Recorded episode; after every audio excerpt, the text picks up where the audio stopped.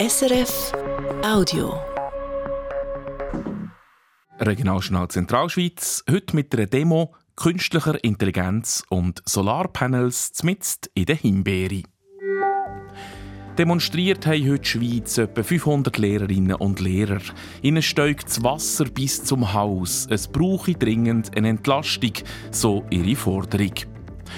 Künstliche Intelligenz kann auch einen Dienstplan machen. Das nützt jetzt das Luzerner Kantonsspital, der grösste Arbeitgeber in der Zentralschweiz. Was sich die Verantwortlichen davon versprechen, das wollen wir genauer wissen. Und dort, wo Beere wachsen, Strom produzieren. Im Luzerner Seetal hat der Bauer in seiner Beerenplantage gerade auch noch eine Photovoltaikanlage aufgestellt. Als Versuch. Wie gut das funktioniert und ob es rentiert, das sei aber unsicher. Äh, ja, also wenn jemand könnte Glaskugel schauen und sagen, wie es genau kommt, dann äh, ja, würde sicher Lotto spielen oder etwas, was besser ist. Wir sind diese Anlage zu Asch im Kanton Luzern anschauen. Das Wetter in der Nacht auf morgen kommt es regnen. Morgen gibt es mit starkem Föhn zum Teil auch trockene Phasen mit bis zu 16 Grad. Am Mikrofon Sammy Studer. Mehr Lohn und bessere Arbeitsbedingungen. Das haben heute Lehrpersonen aus dem Kanton Schweiz verlangt. Sie haben sich vor dem Ratshaus die Schweiz zu einer Kundgebung versammelt, dort also, wo gleichzeitig der Kantonsrat taget hat. Und sie haben im Bildungsdirektor eine Petition mit über 4'500 Unterschriften überreicht. Der Beitrag von David Kunz.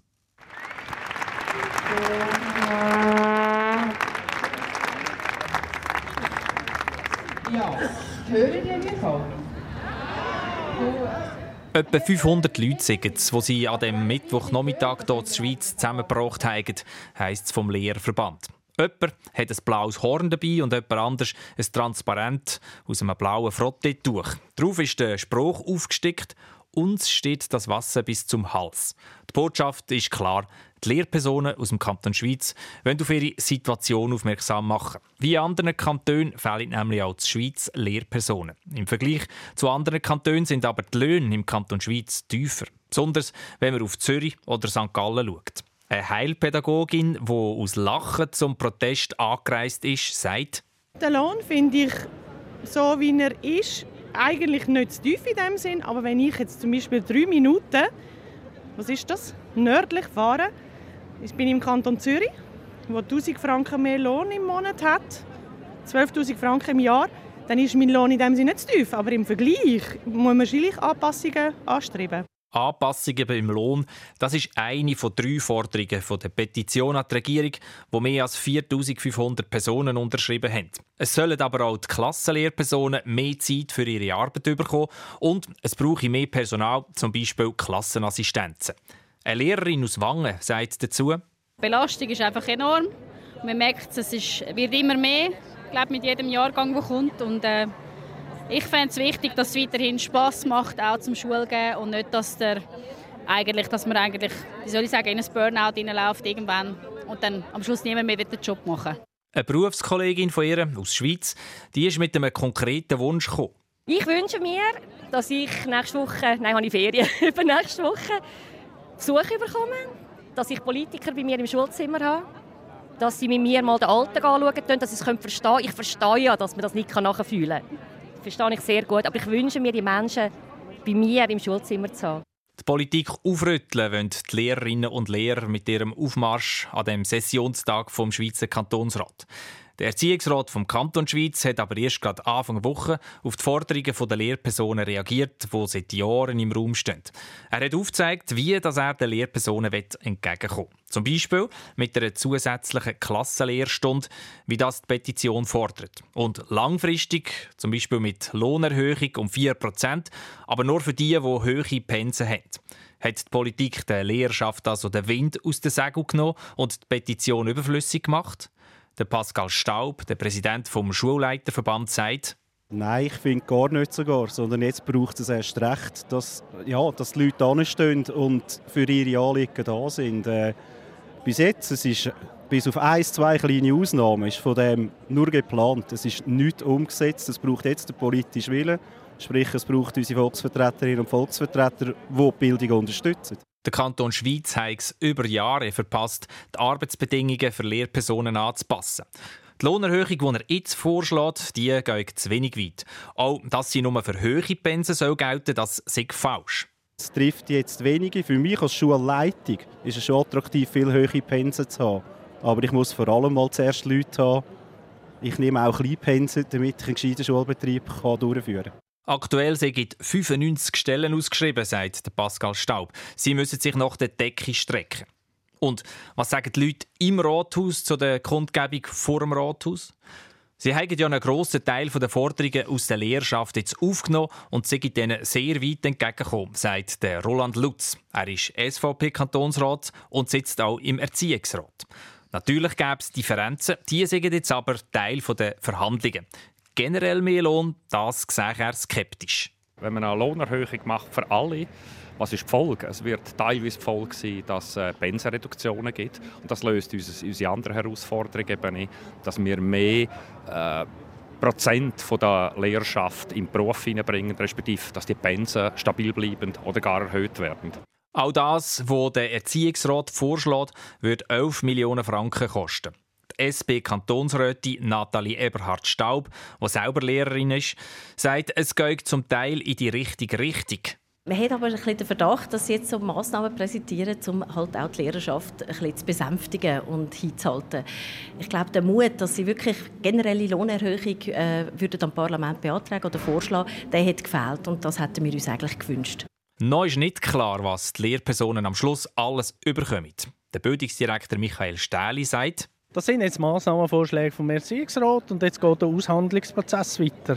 Also es werden die weiteren Gremien über Regierungsrat, Kantonsrat, allenfalls der Stimmbürger, wird es weitergehen und es wird ein Aushandeln geben, wie weit wird man mit diesen Massnahmen gehen. Vielleicht fliegen einzelne Massnahmen raus, dafür kommen andere rein oder man tut es weiter konkretisieren. Das ist der normale demokratische Prozess, der jetzt bevorsteht. Er ist auf jeden Fall sehr beeindruckt vom Aufmarsch der Lehrerinnen und Lehrer. Es zeigt, wie wichtig die Anliegen sind. Für die Schweizer Lehrpersonen und Schulleitungen wird es jetzt darum gehen, auch die Öffentlichkeit von ihren Anliegen zu überzeugen zu den Nachrichten vom Tag. Und da geht es zuerst in Kanton Zug. Die Kantonsregierung will die Abstimmung über die beiden Umfahrungen in der Stadt Zug und in der Gemeinde Unterägeri nicht verschieben. Sie weist eine Stimmrechtsbeschwerde ab, die gegen die Abstimmung eingegangen ist. Mehr dazu jetzt mit dem Christian Oechslin. Der Beschwerdeführer hat bemängelt im Informationsflugblatt, wo die Stadt Zug und die Gemeinde Unterägeri zusammen herausgegeben haben. Und auf der entsprechenden Internetseite haben es irreführende Zahlen und Bilder. Die Abstimmung vom 3. März müsse verschoben werden. Die Zuger Regierung sagt jetzt aber, bei diesen Informationen sei nichts beanstanden. Sie seien weder unsachlich noch falsch. Die Stimmberechtigten seien transparent und verhältnismäßig informiert worden. Es gäbe auch keine Befangenheit vom Regierungsrat und darum könne die Regierung in dieser Sache selber entscheiden. Da brauche es nicht das Verwaltungsgericht. Der Entscheid der Regierung ist noch nicht rechtskräftig. Er kann nur als Verwaltungsgericht weitergezogen werden. Nach einem Einbruch gestern Abend etwa am 7. in Notwil im Kanton Luzern hat die Polizei ein verdächtiges Auto kontrollieren. Der Fahrer ist dann aber mit höherem Tempo davon. Bei dieser Flucht hat er mehrere Mittelinseln überfahren, einen Inselpfosten umgefahren und kurz darauf aber zur See bei einem Kreisel einen weiteren Unfall gebaut. Das Auto war dann so kaputt, dass die vier Männer zu Fuß weiter geflüchtet sind. Eine Person konnte sie schnell verhaften. Um die anderen Männer zu stoppen, hat ein Polizist dann gezielt in den Boden hineingeschossen, sagt Urs Wicker, der Mediensprecher der Luzerner Polizei. Die Polizei hat die Möglichkeit, zur Fluchtverhinderung äh, Schusswaffen einzusetzen. Das steht so im Gesetz. Ähm, natürlich ist es so, dass die Schusswaffengebrauch absolut verhältnismäßig muss sein. Und in dem Fall hat man sich entschieden oder hat sich der Polizist entschieden, äh, aus Gründen von der Verhältnismäßigkeit, um die Flucht zu stoppen, einen kontrollierten Schuss in den Boden abzugeben. Und äh, auf das aber sind die Täter auch stehen geblieben und haben sich festnehmen Konkret haben sie zwei Täter dort dann können verhaften Der vierte ist davon und nach wie vor auf der Flucht. Die drei verhafteten Männer sind zwischen 34 und 36. Der ganze Vorfall untersucht jetzt die Staatsanwaltschaft Luzern. Dort heisst es auf Anfrage, weil der Polizist in den Boden geschossen und damit bewusst niemand gefährdet hat, sehe sie keinen Grund dafür, eine Untersuchung zu dieser Schussabgabe einzuleiten.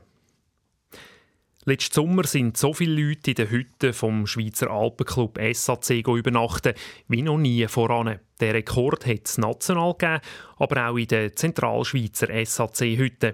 Im Gesamten sind es in der Zentralschweiz über 58.000 Übernachtungen im Sommer 2023. Das sind 6% mehr als im Jahr voran trotz dem Sommerrekord. Über das ganze Jahr hineingeschaut sind die Übernachtungen in der Zentralschweiz um 1,2 Prozent zurückgegangen. Grund dafür sei das schlechte Wintergeschäft, sagt Bruno Lüthi, der Fachleiter Hüttenbetrieb im SAC. Das liegt halt daran, dass das Verhältnis für Skitouren-Saison im Frühling 23 nicht wahnsinnig gut war. Ähm, der Winter ist in dem Sinn noch ein mehr abhängig vom Wetter oder von den Schneeverhältnissen als nachher im Sommer, wo ja, man halt ab und zu in die Berge geht, wenn jetzt nicht gerade strahlend schönes Wetter ist. Mit dem Rückgang an Übernachtungen steht Zentralschweiz nicht alleine da. Abgesehen vom Tessin und dem Berner Oberland hat es im 2023 in allen Regionen weniger Übernachtungen gegeben in SAC-Hütten als im Jahr voran. Der FC Luzern muss schon wieder auf seinen Spieler Kevin Spadanuda verzichten. Der 27-Jährige hat sich am Montag im Training am Fuß verletzt, wie der FCL schreibt, stehe er mehrere Wochen nicht zur Verfügung. Abklärungen sollen jetzt zeigen, ob es eine Operation braucht. Der Kevin Spadanuda hat sich schon letztes Jahr verletzt und hat jetzt erst nach der Winterpause wieder mitspielen Gerade bei grossen Unternehmen ist Dienstplanung mit viel Aufwand verbunden. Bei Betrieben, die 24 Stunden, 365 Tage im Jahr müssen funktionieren umso mehr. Das Luzerner Kantonsspital ist so ein Betrieb und darum will Lux mit seinen über 8000 Angestellten jetzt die Dienstplanung optimieren. Für das wird ab diesem Jahr künstliche Intelligenz eingesetzt. Als eines der ersten Spitäler in der Schweiz setzt das Luzerner Kantonsspital auf so ein Modell. Initiiert hat das Projekt am Lux der Michael Döring. Der Primus Etlin hat von ihm wissen, wie die künstliche Intelligenz für eine bessere Dienstplanung kann sorgen kann. Also wir haben in der Software, die wir für Dienstplanung benutzen, hat es hinter dran Algorithmen, die KI betrieben sind. Und die Mitarbeiter, die können einerseits ihre Präferenzen eingeben. Wie möchte ich gerne einen Dienstplan? Zum Beispiel möchte ich mehr Sportdienst, mehr Nachtdienst am Wochenende, wie möchte ich arbeiten? Was sind meine Vorlieben? Dann können sie spezifisch ihre Dienstwünsche eingeben. Ähm, ich möchte im nächsten Monat am Montag zum Beispiel frei haben. Und die KI macht aus den ganzen Eingaben dann schlussendlich den optimalen Plan. Sie haben das ausprobiert, Sie haben das getestet bei einer Abteilung. Was sind da für Rückmeldungen vom Personal selber? Für mich hat dort die abschließende Rückmeldung vor allem gezählt. Am Ende vom Pilot hat das Team darum gebeten, dass man den Pilot weiterführt und dass sie die Dienstplanung weiter mit der KI nutzen können. Und dass sie da wirklich sagen, die Dienstpläne sind besser, sie sind zufriedener und das ist eigentlich für mich der goldene Standard gewesen. Sie sagen, die Dienstpläne sind besser. Was kann denn die KI besser machen als ein Mensch, der einen Dienstplan erstellt? Ich glaube, das Wichtige ist wirklich, dass ähm, die Mitarbeiter können sich stärker einbringen und mit dem die Gerechtigkeit in der Verteilung, das Berücksichtigen von der Wünsche. Und der Mensch hat eine gewisse Limitierung, die Möglichkeiten alle durchzurechnen, zu sehen. Und das ist, glaube ich, der große Vorteil, den man dann am Schluss mit einer KI dann auch hat kann man sagen, dass das Personal sich gerechter behandelt fühlt und darum auch zufriedener ist mit dem Dienstplan? Gerechtigkeit ist ein höchstes Gut. Ähm, und das ist so, wenn wir die Dienstpläne natürlich über KI führen, äh, die wird wirklich schauen, dass die Präferenzen eingehalten sind, dass die Dienstwünsche eingehalten sind, insofern, dass, dass es überhaupt sinnvoll ist oder möglich ist. Und sonst weist sie darauf hin. Und ja, ich habe den Eindruck persönlich, dass das am Schluss das Gerechtigkeitsgefühl auch unterstützt, weil man eine Transparenz hat. Das System zeigt zum Beispiel über das Ampelsystem, über das ganze Team raus, wie sind Dienstwünsche berücksichtigt worden. Und dann kann ich mich vergleichen und sehen, aha, das ist bei allen unseren Kollegen ist es berücksichtigt worden oder nur teilweise berücksichtigt worden. Aber ich würde jetzt sagen, dass wahrscheinlich die meisten lieber am Tag arbeiten als in der Nacht Und es gibt ja die klassischen Probleme bei der Dienstplanung, dass in den Sommerferien, meistens in den gleichen drei, vier Wochen, sehr viele Leute in die Ferien wollen. Wie tut die KI das Problem lösen? Wir haben im Moment das interessante umgekehrte Problem im Luzerner Kantonsspital. Wir haben viele Menschen, die Nachtwach machen möchten, weil unsere Maßnahmen dazu geführt haben, dass das wirklich auch attraktiv ist. Was macht KI, wenn jetzt so ein Engpass ist? Sie tut eigentlich äh, den Mitarbeitenden aus Feedback geben und tut sagen, schaut, das, was ihr wünscht, wird so nicht möglich sein, weil es führt nicht zu einem guten Dienstplan. Also bekommt ein Feedback direkt. Ähm, das ist das eine, was sie macht. Ähm, und dann tut sie nachher dann auch wirklich probieren, das Optimum rauszuholen und weist aber auch aus, wo sie Lücken hat und wo man dann als Mensch vielleicht auch seinen Wunsch anpassen muss. Sagt Michael Döring, der Leiter Pflege und Soziales vom Luzerner Kantonsspital. Bis im Jahr 2026 soll an allen Standorten vom Lux der Dienstplan mit dem neuen KI-Modell gemacht werden. Sie sind verzweifelt gesucht. Grössere Flächen in der Natur, wo es möglich ist, Solaranlagen aufzubauen. Viele angedenkte Projekte in den Bergen scheitern momentan am Widerstand der Bevölkerung oder Naturschutzorganisationen. Ein alternativer Ansatz ist es, Solaranlagen auch auf Landwirtschaftsflächen im Mittelland zu bauen. Im Luzerner Seetal ist ein Biobauernbetrieb ganz vorne dabei bei der Erforschung von sogenannten Agri-Photovoltaikanlagen. Barbara Anderhub hat sich die Kombi von Solaranlage und Himbeerefeld zeigen der Biobauer Heinz Schmid wartet am Dorfrand von Asch in Sichtweite vom Halwilersee. Dort, wo er zusammen mit seiner Frau und seinen Angestellten schon seit Jahren Himbeere abpflanzt. Himbeere sieht man zu dieser Jahreszeit noch keine, aber die Agri-Photovoltaikanlage ist von weitem zu sehen. Der Biobauer erklärt zuerst, wie es dazu gekommen ist, dass er unterdessen nicht nur Spezialist für Beere, sondern auch für Solarenergie ist. Es ist sicher so, dass ich mich schon länger mit Photovoltaik auseinandersetze. Ähm, der Bauer ist ja schon einfach Bauer, das ist klar, aber der Bauer ist in erster Linie auch noch Unternehmer und als Unternehmer ähm, ist es natürlich naheliegend, dass man äh, mit den Ressourcen, die hier vorhanden ist, und das ist ja der Bauer sehr prädestiniert dafür, dass man mit denen arbeitet und Sonnenlicht nutzen wir ja nicht nur nutzen mit Photovoltaik, sondern eben auch mit den Pflanzen und wenn man es noch kombiniert kann, ist es noch besser eigentlich, ja. Sonnenlicht gerade doppelt nutzen, das ist also eine der Motivationen für Heinz Schmid, dass er die Anlage initiiert hat und ab dem Jahr bei einem grossen Forschungsprojekt mitmacht. Und die Forschung sieht in diesen Solaranlagen auf landwirtschaftlich genutzten Feldern noch einen zweiten Vorteil, erklärt Dominik Füglistaller. Er ist Dozent für Agrarökologie an der Berner Fachhochschule und begleitet momentan mehrere solche Projekte. Also die Vorteile sehe ich ganz klar in der Ausnutzung von der, vom Land, also sogenannte äh, Landnutzungseffizienz, dass man eben unten Lebensmittel produziert und oben noch Strom. Dass der Heinz Schmid und sein Team den ersten Versuch mit Solaranlagen ausgerechnet bei den Himbeeren machen, ist kein Zufall.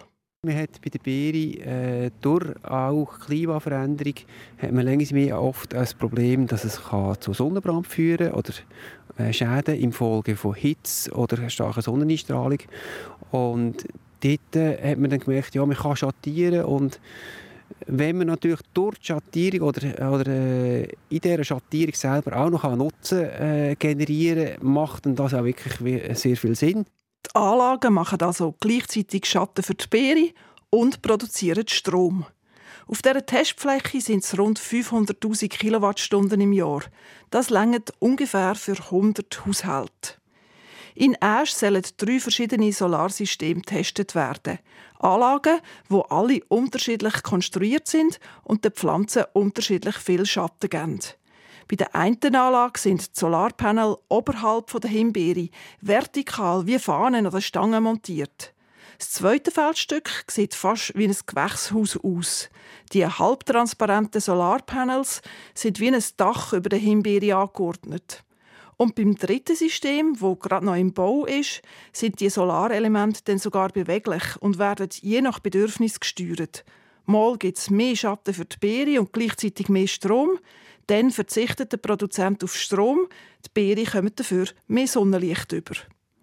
Unter welcher Anlage sich die Beere am wohlsten fühlen, das wird die Forschung jetzt in den nächsten drei Jahren in Asch herausfinden. Weil es ist schon so, dass es noch weniger Kenntnis gäbe, sagt der Agrarökonom Dominik Füglistaller. Ja, es ist definitiv so. Also auch in der Schweiz, man redet im Moment davon, dass wir etwa 16 Anlagen haben. Etwa drei, vier sind davon schon umgesetzt. Eben, der Rest ist in Planung. Und dort weiss man eigentlich sehr wenig darüber Bescheid, wie das kann funktionieren und, und wie man das unter hiesigen Bedingungen eigentlich durchführen Das heißt auch die Forscher und Forscherinnen wissen nicht, ob sich der Aufwand von dem Versuch lohnt. Die Bioschmied AG und der Heinz Schmid sind das unternehmerische Risiko aber ganz bewusst eingegangen. Ich glaube, es ist wichtig, dass die Landwirtschaft vorwärts geht und sich nicht, äh, nicht zu fest einfach äh, auf diesen gewachsenen Strukturen zu fest, festkrallen. Und ich glaube, äh, wenn man proaktiv mit äh, Herausforderungen der Zukunft umgeht, dann kann man äh, in diese Richtung gehen. Es gibt auch Haufen andere Richtungen, wo man auch gehen kann. Und ja, schlussendlich ist auch wichtig, dass jeder das macht, was einem ein bisschen liegt. Äh, in der Regel kommt es auch besser raus. Und auf jeden Fall der Start ist dem Projekt gut gelungen. Auf die Baueingabe hat es keine Einsprachen gegeben und der Heinz Schmid hat auch Partner für die Finanzierung gefunden. Auch der Dominik Füglistaller glaubt, dass es gut sein könnte, dass die Agri-Photovoltaikanlagen besser akzeptiert werden als Solaranlagen, zum Beispiel in Berglandschaften. Vor allem, weil man eben nicht viel das Landschaftsbild verändern. Also vor allem eben, ich sage jetzt die, die Kulturen, wo ich das Potenzial sehe. Dort hat man teilweise, die sind entweder unter Tunnel oder man hat schon Hagelnetz getroffen und wenn man das entsprechend tut halt ersetzen mit einer Photovoltaikanlage, dann sieht das auch nicht fest anders aus. Und dort habe ich das Gefühl, ist die Toleranz oder Akzeptanz bei den Leuten viel grösser und, entsprechend kann man das wahrscheinlich eher und schneller umsetzen. Schnell umgesetzt hat das Projekt auf jeden Fall die Bioschmied GmbH. Seit der ersten Idee sind nur gerade zwei Jahre vergangen. Jetzt allerdings braucht es drei Jahre Geduld, um auch zu sagen, ob sich die Investition gelohnt hat und es auf den Feldern von Asch auch in Zukunft Strom und Himbeere zu ernten gibt. Barbara Anderhub zum Versuch mit einer der ersten Agri-Photovoltaikanlagen der Schweiz im luzernischen Asch. Ihr hört das Regionaljournal Zentralschweiz auf SRF 1. Es ist 5 vor 6 Heute haben wir einen freundlichen Tag gehabt, jetzt aber lohnt es sich, den Regenschutz oder den Schirm für zu nehmen. Simon Eschle von SRF Meteo. Am späten Abend und in der Nacht bringt der Warmfront verbreitet Regen. Zudem kommt in den Tälern der Südföhn auf. Und am Morgen ist im Zeichen der Front. Es gibt einen stark bewölkten Tag, immer auch wieder Regen. Die Schneefallgrenze die steigt so im Bereich von 1500 bis 2000 Meter an in den Föhntälern, wo es einen Föhnsturm gibt, kann es teilweise auch noch länger trocken sein. Sehr mild, Temperaturen erreichen um 12 Grad, in Altdorf mit Föhn 16 Grad. Und morgen Abend, es geht Schlag auf Schlag, kommt dann schon die nächste Kaltfront auf, und die nächste Front, die bringt dann auf den Freitag Regen. Und am Freitag selber ist es zeitweise sonnig und es gibt noch den ein oder anderen Regenguss. Mittwochabend, den 21. Februar, haben wir die wichtigsten Themen aus unseren Sendungen von heute. Gibt es noch einmal kurz zusammengefasst mit dem Christian Oechslin. Die Schweiz vor dem Rathaus hat heute ein seltenes Bild gegeben. Etwa 500 Leute sind an eine Kundgebung gekommen, vor allem Lehrpersonen und Schulleiter. Sie haben dem Bildungsdirektor eine Petition überreicht, mit der fordern sie mehr Lohn und bessere Arbeitsbedingungen. Die Kundgebung war gleichzeitig mit der Session vom Schweizer Kantonsrat. Eine Lehrerin hat gesagt, ich wünsche mir, dass ich Politiker bei mir im Schulzimmer habe, dass sie mit mir mal den Alltag anschauen können, dass sie es verstehen können. Ich verstehe ja, dass man das nicht nachfühlen kann. Aber ich wünsche mir, die Menschen bei mir im Schulzimmer zu haben. Damit sie sehen, was Schulgeben bedeutet. Der Schweizer Erziehungsrat hat gerade diese Woche auf die Forderungen reagiert und Massnahmen beschlossen, wie zum Beispiel mehr Lohn oder Entlastungslektionen. Zur Regierung will die Abstimmung über die beiden Umfahrungen in der Stadt Zug und in der Gemeinde Unterägeri nicht verschieben. Sie weist den Stimmrechtsbeschwerden ab, die gegen die Abstimmung eingegangen ist. Der Beschwerdeführer hat bemängelt, im Informationsflugblatt es irreführende Zahlen und Bilder drin.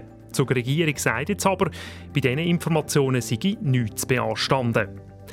Das Luzerner Kantonsspital erstellt in Zukunft Dienstpläne der Mitarbeitenden im Schichtbetrieb mit Hilfe von künstlicher Intelligenz. Mit dem sollen die Präferenzen vom Personal besser berücksichtigt werden und der Aufwand für die Erstellung der Dienstpläne soll massiv abnehmen. Eine Pilotphase sei erfolgreich gewesen und darum wollen wir das System bis im Jahr 2026 an allen Standorten und in allen Abteilungen einführen. Auf einem Himbeerfeld im luzernischen Asch wachsen ab dem Jahr Himbeere unter Solaranlagen, und zwar unter wissenschaftlicher Aufsicht. In einem dreijährigen Projekt soll erforscht werden, ob und unter welchen Bedingungen dass es möglich ist, den Schatten der Photovoltaikanlagen auszunutzen, damit Beere besser wachsen und gleichzeitig Strom kann produziert werden. Der Pilotversuch dauert drei Jahre. Das war es für heute vom Regionaljournal Zentralschweiz. Die Redaktion der Sendungen hatte Christian Oechsling. Am Mikrofon war Sammy Studer.